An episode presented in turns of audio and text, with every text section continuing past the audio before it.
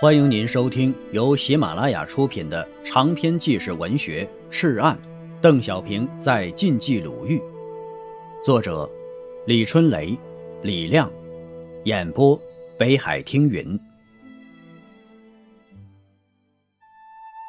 第四章，练石。第二节，地盘多了，队伍大了，人心稳了。邓小平啊！最早提出了一个至关重要的议案。一九四一年九月一日，晋冀鲁豫边区政府正式成立。晋冀豫三省边缘地带经过几年坚持和斗争，到一九四零年春天，除城市和铁路沿线被敌人占领外，广大农村已普遍建立了基层抗日民主政权。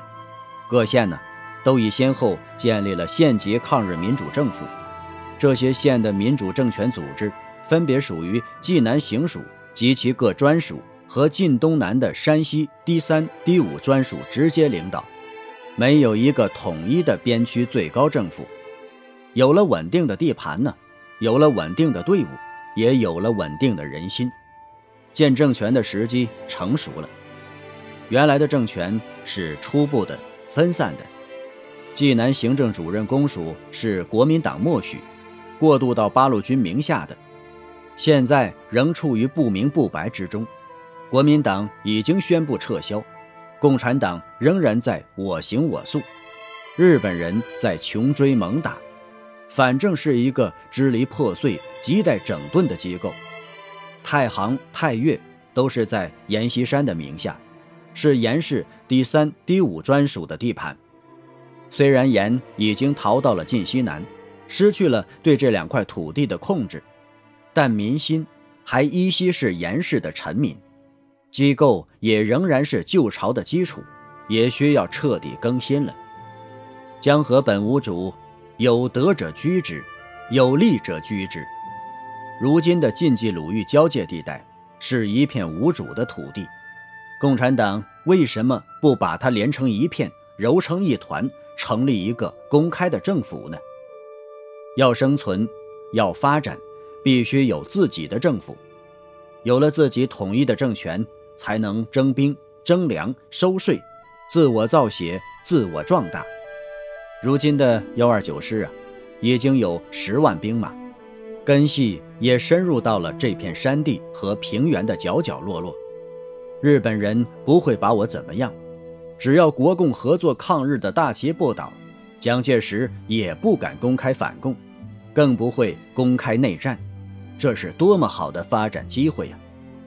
邓小平站了出来，这是他的工作，这是他的任务，更是他的作用。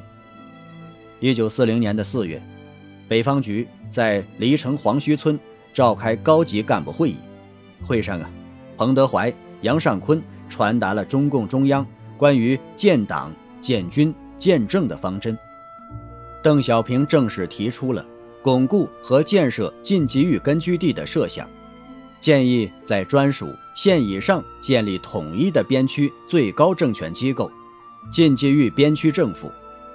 会后啊，济南行政公署主任杨秀峰、副主任宋任穷到达晋东南，同薄一波、荣子和会面，进行了实质性的讨论。之后啊。济南区行政领导机关济南行政主任公署，太行区行政领导机关山西第三专属，太岳区行政领导机关山西第五专属，宣布三个机构联合办公，定名为济南、太行、太岳行政联合办事处，简称济太联办。一九四零年八月一日，济太联办。在歙县东辽城村正式挂牌，主任杨秀峰，副主任薄一波、荣子和。国共合作呀，统一战线仍然是当时的政治，所以呀，冀太联办的三位领导人杨、伯、荣，仍然是以民主人士的身份出场，共产党的身份依然没有公开。拥护国民政府，坚持民族抗战。建立民主政权，只要注意这三条，共产党的一切行动都是合法斗争。基于此，冀太联办乃至以后的晋冀鲁豫边区政府，不仅不应该受到国民党的指责，反而应该得到全力支持，甚至应该批准合法。如果得不到国民政府的支持，那就是国民政府的无理和偏狭。时时在政治上占有主动，这是共产党的斗争策略。联办的成立，标志着晋冀豫边区的初步建立。邓小平继续发挥着他的独特作用。一九四一年三月，在冀台联办举行的第二次行政会议上，邓小平再次提出了一个重要的议案：在全边区内实行民主普选，选出参议员，召开边区临时参议会，正式成立边区政府。会议完全接受邓的议案，立即着手组织民主普选事宜。七月七日啊，临参会在山西辽县同玉镇隆重开幕，来自各地的一百四十五名参议员出席会议。会场上悬挂着青天白日旗和中国共产党党旗，主席台正中高挂着孙中山、蒋介石、毛泽东、朱德等人的画像。会前呢，郑重向重庆的国民政府和在吉县的山西省政府等发了邀请。但没有回音。会议直到八月十三日才结束，共举行了二十五次专题会议，确定了边区政府施政纲领，通过了若干个基本法令。在七月三十一日的第十七次会议上，选举杨秀峰为边区政府主席，薄一波、荣子和为副主席。杨秀峰、薄一波、荣子和、孙文书、李义清、尤义生。宋任穷、姚哲甫、刘代峰等十五人为边区政府委员，卜化人为高等法院院长。在会议过程中啊，八路军总部要求将鲁西三十三个县划归本边区，该地区亦按照规定选出参议员出席临参会。至此啊，晋冀豫边区正式改为晋冀鲁豫边区。一九四一年九月一日。